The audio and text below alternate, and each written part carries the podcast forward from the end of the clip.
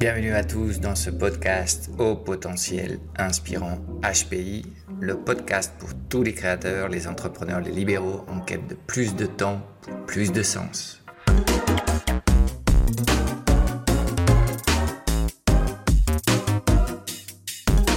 Si tu as un message important à partager avec le monde et que tu rêves de construire un business autogéré, adapté au paradigme digital, tu viens de trouver ton podcast favori. Chaque semaine, sur HPI, tu trouveras des stratégies de gestion moderne de la petite entreprise, des solutions pour augmenter ta productivité sans avoir à faire plus d'heures, des techniques et des outils de marketing et vente alignés sur tes valeurs, du coaching et du développement personnel pour mieux gérer les montagnes russes émotionnelles des entrepreneurs et te libérer de tes croyances limitantes, pour pouvoir enfin peut-être laisser derrière le grand technicien que tu es et te transformer en un fondateur d'un business qui rayonne sans toi. Et en prime, tu auras accès de temps à autre à des interviews hyper poussées avec des entrepreneurs antifragiles, en pleine conscience, ceux qui inspirent et cherchent du sens à leur mission. Alors non, tu n'es plus seul aux commandes. HPI est ton meilleur allié de pilotage d'entreprise pour t'aider à naviguer sans encombre dans un monde global, robotisé et digitalisé, où plus que jamais, les relations humaines sont au centre de tout. Bonjour à tous, nouvel épisode de ce podcast au potentiel inspirant. Aujourd'hui, on va parler de, de business résilient. Euh, parce que le contexte macroéconomique dans lequel on est mis en ce moment, avec euh, le retour de l'inflation, euh, l'augmentation des taux d'intérêt, la guerre entre la Russie et l'Ukraine, fait qu'il y a pas mal de tensions. On va dire que le contexte macroéconomique économique est incertain. Et euh, bon, c'est pas du tout mon intention dans ce podcast d'alimenter les peurs sur si on va rentrer dans une récession, si ça va durer des années ou pas. J'ai aucune idée de ce qui va se passer et j'ai aucune prétention de, faire des prévisions. Euh, mais je crois que par contre, il y a, quelque chose d'important pour tous les, entrepreneurs qui sont euh, à la tête d'un bon, bon, business, c'est d'être un peu prévoyant et de ne pas faire l'autruche non plus face à ces éléments. Donc, euh, je me suis mis à rechercher des éléments que, qui pouvaient être présents dans, dans les business qui sont plus résistants plus résilients aux crises économiques. Donc on va, parler de résilience. La résilience, c'est un, un mot assez à la mode. On l'applique pas seulement à des organisations, sinon qu'on l'applique aussi à des individus. Et peut-être le premier truc à faire, c'est de, d'essayer de définir ce mot. Parce qu'en fait, il y a, y, y a, plusieurs définitions possibles en fonction de, comment on l'applique. En ingénierie, la, résilience est la caractéristique mécanique qui définit la résistance au choc d'un matériau. Donc on comprend bien que euh, des matériaux résilients sont plus solides que d'autres. En psychologie, ben, la résilience, c'est l'aptitude d'un individu à se construire et à vivre de manière satisfaisante en dépit de circonstances traumatiques, circonstances adverses. On n'a pas besoin d'aller toujours dans, le, dans, les traumas, mais euh, en effet, c'est euh, ta capacité à, à absorber euh, des événements que tu estimes euh, négatifs euh, de, façon satisfaisante et constructive. Dans l'écologie, qu'est-ce que c'est que la résilience? C'est la capacité d'un écosystème, d'un biotope ou d'un groupe d'individus, population, espèce, à se rétablir après une perturbation extérieure, incendie, tempête, défrichement. Donc là, dans le cadre de ton business, c'est évidemment une perturbation extérieure, une crise macroéconomique, c'est une perturbation extérieure qui va avoir un effet et un impact sur ton petit écosystème et la résilience, ça va être ta capacité à t'adapter à ce, phénomène-là. En informatique, qu'est-ce que c'est que la résilience? C'est la capacité d'un système à continuer à fonctionner même en cas de panne. Donc vous voyez, euh, il y a quatre grandes définitions euh, de la résilience. Je trouve que les quatre sont assez bien choisies. Euh, on peut utiliser un mélange de tout ça. Euh, pour résumer la résilience, a la capacité à, traverser sans trop de perturbations un événement adverse et ou à se récupérer après un événement adverse. Ok? Donc, on va essayer de, de, nous projeter maintenant dans, dans le monde de l'entreprise et, de voir un peu euh, euh, quels sont les grands leviers qu'il y a dans, la, dans, la, dans la résilience. J'en vois deux principalement. Euh, le premier levier, c'est la, préparation. Et donc, c'est un petit peu ce qu'on va faire dans cet épisode. Et quand euh, viennent des moments plus compliqués, euh, il y a quelque chose qui est très, très important d'avoir, c'est le cash. Donc, si tu as une réserve d'argent sur ton compte bancaire, il est évident que au niveau émotionnel, tu vas pouvoir traverser cette crise de façon beaucoup plus tranquille et que cette réserve de cash va te permettre d'atténuer les pertes et de tenir plus longtemps. Parce que dans le phénomène des crises, il faut savoir qu'une crise, ça a toujours un début une fin. C'est un phénomène, c'est un épiphénomène. Donc c'est un projet, si vous voulez, une crise. Ça commence et ça finit. Hein, toutes les crises finissent. Euh, et en général, plus de temps tu arrives à tenir euh, à la pression de la crise, d'autres acteurs moins bien préparés vont euh, malheureusement mettre la clé sous la porte, ce qui fait qu'il y a une réduction de l'offre et qu'à un moment donné, même si l'activité repart pas vraiment plein pot, il y a tellement peu d'acteurs sur le marché que ceux qui restent voient, un, retour d'activité en fait. Donc évidemment, si à l'heure actuelle, tu n'as pas de réserve, bah, c'est quelque chose que tu aurais dû travailler en amont. Alors, il est toujours temps de faire des réserves. Euh, le scénario idéal pour moi, c'est d'avoir entre 3 à 6 mois de coûts fixes. Euh, parce que ces 3 à 6 mois de coûts fixes en réserve te permettent euh, d'assumer 3 à 6 mois d'un scénario sur lequel tu es zéro vente par mois et tu sois capable de, maintenir les équipes et de, et de continuer à bosser. Alors évidemment, il y a des crises qui durent beaucoup plus que 3 à 6 mois, il y a des crises qui peuvent durer plusieurs années. Mais il vaut mieux avoir ces réserves de cash que ne pas les avoir. Euh, je me suis mis dans un scénario spécialement, spécialement conservateur, avec zéro vente par mois. En général, même quand il y a des crises, il y a des ventes. En général, dans les crises, euh, il y a des business qui sont impactés et d'autres business qui ne sont pas impactés. Quand il y a une crise économique, c'est pas tout le monde qui est touché de la même façon par la crise économique. En ce moment, la crise qui est en train de venir, c'est une crise qui, je crois, va toucher très fort le monde entrepreneur. Euh, par contre, euh, tous les gens qui sont employés, qui ont deux salaires à la maison, évidemment, ils vont souffrir l'impact de la crise et, sans doute de l'augmentation des, crédits, euh, hypothécaires. Mais ils devraient passer cette crise sans trop, de soucis. s'ils sont dans une situation convenable. Donc, dans ce premier levier qui est la préparation à la crise, les réserves de cash, c'est un, un élément très très important. On dit souvent cash is king. En effet, euh, dans les périodes de crise euh, qui sont vraiment terribles, c'est aussi des périodes euh, dans lesquelles bah, il y a de bonnes affaires qui peuvent se faire parce qu'il y a des gens qui sont obligés de vendre des biens qui, dans d'autres circonstances, ils ne l'auraient pas fait. Donc voilà, j'espère pour toi que tu as un peu de réserve de cash. Si vraiment on va rentrer en récession et il y a une crise qui se, qui se profile, bah, ça va t'aider à, passer, à passer à travers la perturbation. Si euh, réellement ce, scénario de, contraction économique se, confirme, il va falloir que tu essayes de, faire amaigrir tes coûts fixes. Euh, attention à, éliminer de façon radicale euh, les coûts liés aux ventes, les coûts variables. En général, la tendance est d'éliminer tout ce qu'on fait en marketing et en publicité. Et le retour de, bâton, c'est que quand on fait ça, ben, on a encore moins de prospects moins de prospects, c'est encore moins de ventes. Et en fait, euh, quand on fait ça, on s'enfonce encore plus.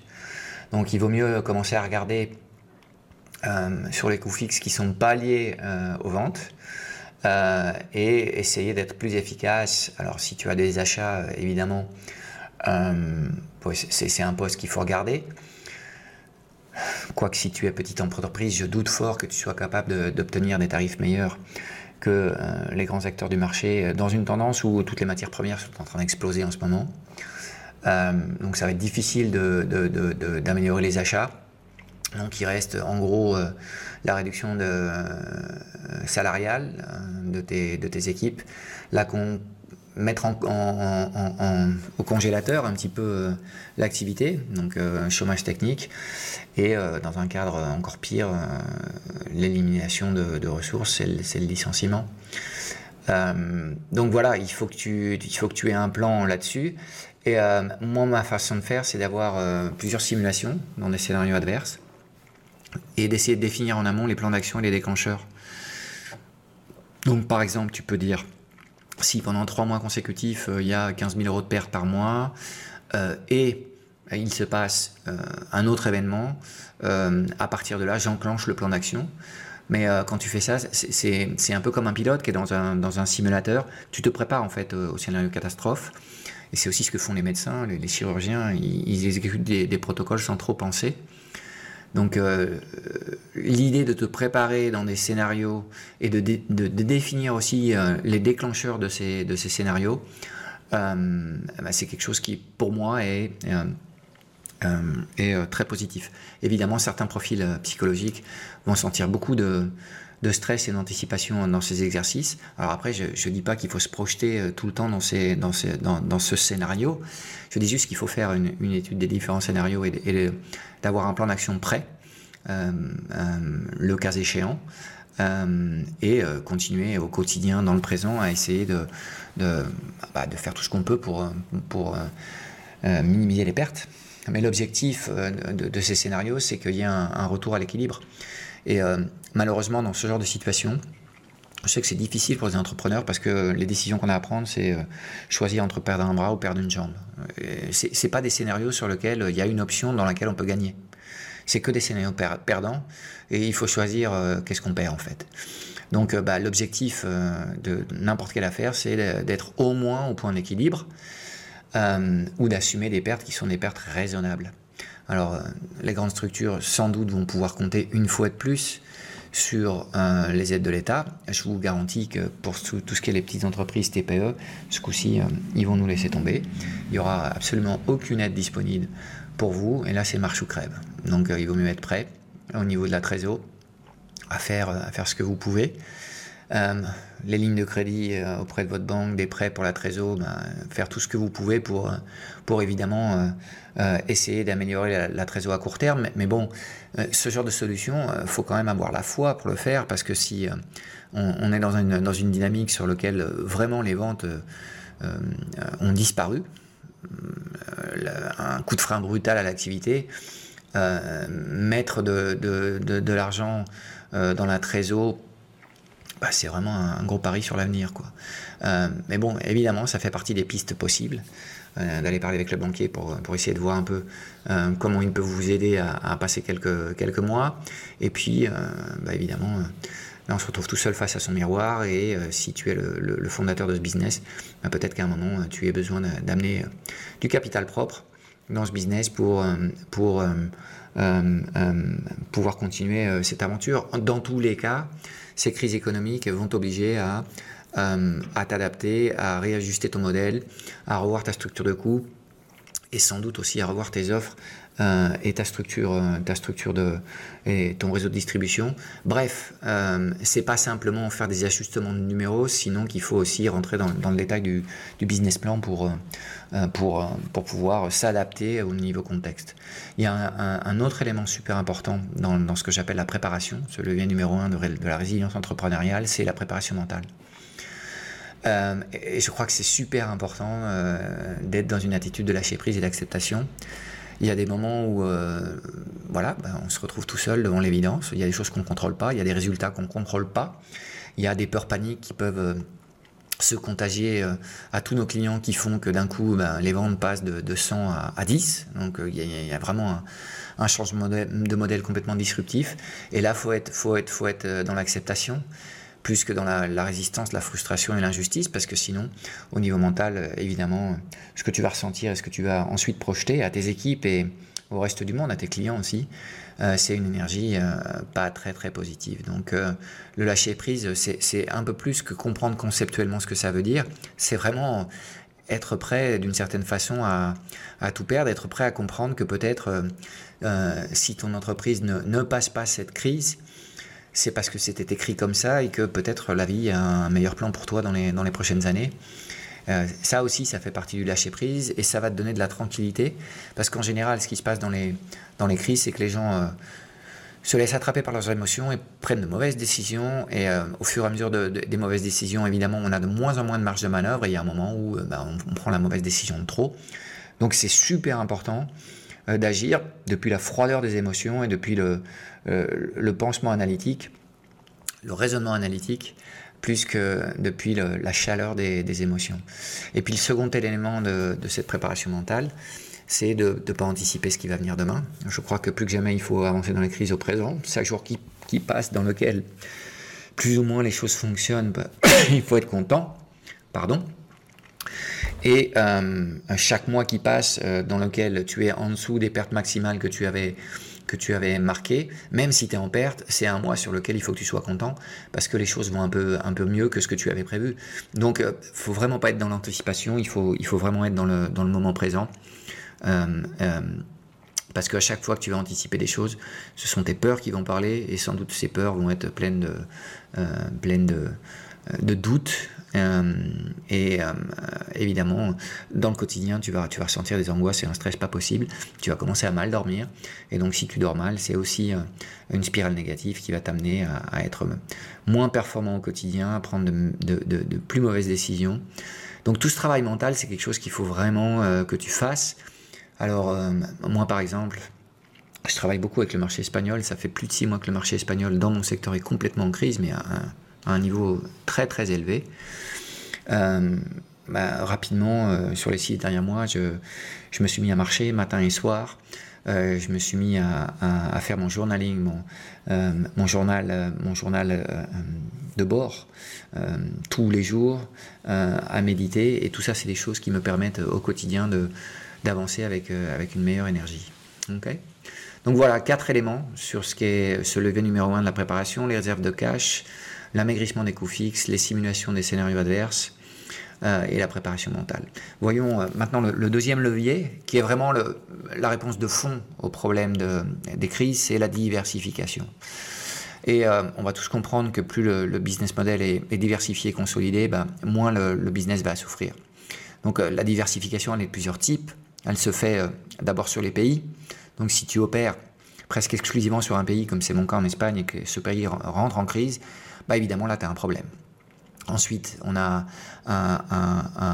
une diversification qui est faite euh, sur les targets, le public objectif qu'on a. Si euh, tu ne travailles qu'avec des consommateurs et la crise impacte sur tous les consommateurs, bah, tu, vas, sans doute avoir des problèmes. Si tu es capable de faire des ventes à des consommateurs et aussi à des entreprises, bah, tu as un business beaucoup plus diversifié.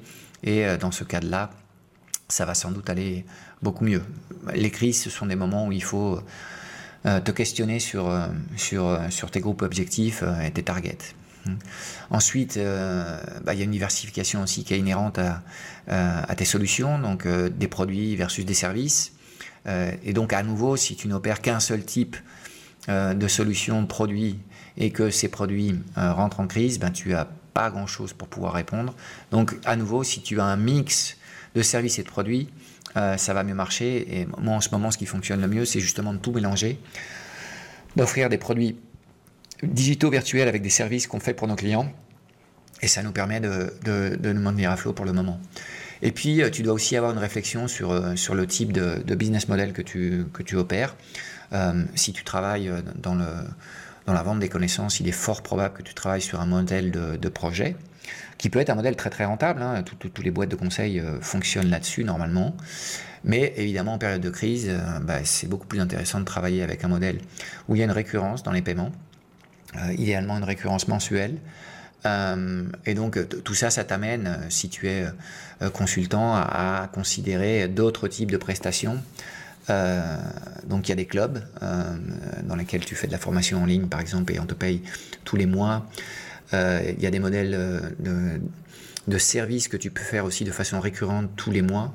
donc c'est tous les services autour des compétences digitales, comme les, agences de publicité. On peut parfaitement imaginer qu'une agence est une fille récurrente pour une entreprise autour de, certains services, dans la production de contenu, la publicité, euh, l'optimisation euh, euh, dans les réseaux sociaux, etc. etc. et donc, évidemment, si tu opères un business sur lequel tu dépends de la captation de nouveaux projets, il va falloir que tu aies une réflexion sur comment est-ce que tu peux limiter les risques en ayant un modèle beaucoup plus récurrent. Voilà en gros les, grandes pistes sur lesquelles tu devrais bosser. mais de toute façon, euh, euh, quand, euh, quand on rentre en crise, alors évidemment, c'est à nouveau une, question d'attitude. Hein. les crises, bah, on aimerait bien s'en passer, mais la vérité, c'est que les crises, c'est le moment où tous les leaders grandissent en fait. C'est dans les moments de crise qu'on apprend. C'est dans les moments de crise qu'on améliore le business model, qu'on est plus efficace, qu'on arrive avec moins d'argent à faire beaucoup plus. parce que sinon, quand on est dans un moment où tout va bien, bah, on a tendance à se laisser aller. Et, j'insiste à nouveau sur ce point, les moments de crise, c'est aussi un phénomène de d'épuration naturelle du marché. Il y a des acteurs qui, vont disparaître, ce sont les, plus faibles, les moins préparés, et d'une certaine façon, c'est un peu le jeu des, chaises musicales. Si tu arrives à te maintenir dans le jeu assez longtemps, il, est fort probable que tu, vas sortir en, tu vas sentir en sortie de crise une aspiration vers une forte croissance. Ok? Donc, il y a trois caractéristiques que je crois que euh, on peut trouver dans toutes les entreprises résilientes. La première, c'est que ces entreprises résilientes aux crises, elles ont une offre irrésistible. Cette offre, elle est, elle est, elle est tellement irrésistible qu'en fait, c'est une, une, une, machine à cash. Donc, euh, euh, une offre qui fonctionne bien, ça permet de créer des réserves, alors qu'est-ce que c'est qu'une offre irrésistible? Évidemment, il faudra rentrer dans le détail au cas par cas, mais c'est une offre pertinente, c'est une offre désirée, c'est une offre accessible, c'est une offre dans laquelle le marketing est engageant, c'est une offre qui permet de vendre sans friction, et c'est euh, une offre euh, euh, qui, a ce qu'on appelle le market fit, une adéquation totale au marché. Et la réalité, c'est que 99% des, des, business n'ont pas ce market fit. Il y a très très peu d'entreprises qui ont réellement une offre irrésistible avec un market fit qui est bulletproof, un market fit qui va résister à tout. Donc, quand tu n'as pas vraiment une bonne adéquation entre ton produit et le marché, évidemment, tu vas sentir des frictions. Et évidemment, en période de crise, ces frictions se transforment en turbulence. Et c'est ce que tu vas sentir. Seconde caractéristique des entreprises euh, hyper résilientes, euh, tu vas trouver un, delivery exquis. Un delivery, alors qu'est-ce que c'est que le delivery? C'est la façon dont, euh, on preste le service ou le produit qui a été acheté. Euh, et quand je parle d'un delivery exquis, ça veut dire plusieurs choses. Ça veut dire que euh, la façon dont on livre ce, que, ce qui a été acheté, c'est optimisé, c'est rentable, on fait pas trop d'heures. Euh, ce qu'on livre, c'est une solution qui produit des résultats. ce qu'on livre, c'est une solution qu'on est capable de vendre à, beaucoup de gens. Donc on n'a pas trop de produits à maintenir à la fois avec plein de produits qui sont pas rentables du tout. Euh, ce qu'on livre, en gros, euh, ça produit des, clients heureux. Les clients heureux, en général, ils parlent, ils parlent de toi à leurs amis. Euh, et le bouche à oreille doit, doit s'activer. Donc, si en gros, quand, tu, quand tu vends une presta, tu fais trop d'heures, tu n'es pas content sur la rentabilité, tu as trop de produits ton, euh, dans, ton portefeuille de solutions, euh, euh, tes clients sont pas assez heureux, il n'y a pas assez de satisfaction, c'est que vraiment il faut que tu travailles un peu le, le, delivery de, de, de, ta solution en essayant de l'améliorer. Et la troisième caractéristique qu'il y a dans toutes les entreprises résilientes, c'est qu'on a euh, le fondateur de l'activité qui agit comme un vrai leader et pas comme un, opérateur qui solutionne les problèmes. Euh, évidemment, le fait de travailler en équipe et d'avoir des process qui marchent, des systèmes qui fonctionnent, ça va t'aider à être résilient. D'un coup, la crise, c'est pas simplement euh, tout pour ta pomme, c'est aussi pour tes équipes. donc, travailler en équipe quand il y a des difficultés, c'est une, façon de euh, d'être beaucoup plus fort euh, face aux, défis euh, et à la pression du marché. Donc, même si en ce moment, tu n'as pas travaillé cet aspect-là, la création de ton équipe, la création de t'enlever de l'équation et des opérations, et en fait de, te faire travailler sur le développement de ton affaire, sur l'inspiration, euh, euh, euh, du marché et mettre en place des systèmes et des équipes qui résolvent les problèmes. Et ce sont ces systèmes et ces équipes qui livrent les solutions à tes clients. bien évidemment, plus ton business est, unipersonnel et plus tu vas souffrir dans cette crise et plus tu vas dépendre de ton, de ton, énergie, tes capacités émotionnelles à, bien gérer tout ça. D'accord? Donc, la troisième caractéristique des entreprises résilientes, c'est des entreprises qui ont une certaine structure et qui travaillent avec des équipes donc, il n'y a pas besoin d'avoir beaucoup, beaucoup de, structures, parce que après, quand tu as de grosses structures, tu as de gros coûts fixes aussi. Euh, mais euh, en général, euh, si tu as deux ou trois personnes avec qui tu, bosses, il y a un sweet spot, sweet spot en fait pour moi entre, entre 5 à, 15 personnes. C'est un niveau suffisant de, de, structuration des, équipes pour arriver à, faire un, grand travail. Et travailler en équipe, c'est permettre aussi d'aller beaucoup plus loin et d'être plus résilient quand tu as des, équipes, c'est difficile que les 10 personnes en même temps rentrent en dépression. Ça permet de travailler autrement. Donc ces trois caractéristiques, je crois qu'il faut que tu ne les perdes pas de vue. Peut-être que là, à court terme, pour cette crise, ça va être un peu tôt. Mais euh, la réponse, euh, la réponse aux, crises et, pour être complètement presque immune aux, morsures de la crise. C'est une offre irrésistible, un delivery exquis et des équipes pleines de compétences capables de solutionner les, problèmes. Quand on est en crise, on est en face à des problèmes qu'on n'a jamais vécus et on est tout le temps, toute la journée en train de chercher des solutions à des problèmes qui étaient non prévus. Donc ces équipes que tu, que tu dois avoir autour de toi, c'est euh, idéalement des équipes de gens qui sont capables d'avoir euh, de la valeur ajoutée, d'apporter de la valeur ajoutée et de penser out of the box, hein, comme on dit en anglais, de, penser différemment. Ça, c'est très très important. Okay Donc si en ce moment, euh, tu as l'association de travailler trop, avec trop de souffrance, c'est sans doute parce que tu n'as pas fait le travail de fond sur ces trois aspects. Euh, et ça ne veut pas dire que ton, business ne marche pas, tout le contraire, c'est un business qui marche, mais comme on laisse certains points d'amélioration un peu Peut-être parce que bah, tout va bien, et puis on a le droit aussi de profiter un peu de, dans, le, dans, la croissance de notre, affaire. Bah, les moments de crise, c'est des moments où il faut vraiment que tu, tu remettes le focus sur ces trois éléments-là pour, euh, euh, pour essayer d'améliorer ce que tu es en train de faire et d'être stratégique et pas simplement d'être très tactique et d'éteindre les incendies les uns derrière les autres. Euh, tu as un problème de fond si tu es trop, présent dans tes opérations. Tu as un problème de fond si tu euh, empêches tes équipes de croître et de trouver leur, propre territoire de compétences. Tu as un problème de fond euh, euh si tu manques de clarté. Si, tu as des croyances limitantes qui, t'empêchent d'une certaine façon de, t'enlever de, l'équation des, systèmes et des équipes et d'avoir un, un, un, business qui fonctionne vraiment, vraiment sans toi. Si tu fais tout ce travail en période de crise, euh, euh, il est fort à parier que quand tu vas sortir de crise, d'un coup, tu vas te retrouver avec beaucoup, beaucoup de temps et euh, des opérations qui fonctionnent beaucoup mieux. tu vas sans doute aussi avoir fait le, tri dans, ton portefeuille client et, n'avoir maintenu que, les meilleurs clients de, tes affaires. Et donc, il y a un moment où tu, vas vraiment avoir un aspirateur presque euh, complètement naturel vers, vers une croissance en vente. Parce qu'au final, les crises, elles vont te permettre de, de faire le travail de fond euh, euh, qu'on a tendance à ne pas faire quand les choses vont plus ou moins bien.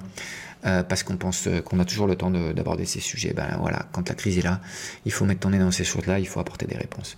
Donc voilà, j'espère que cet épisode vous a apporté des idées.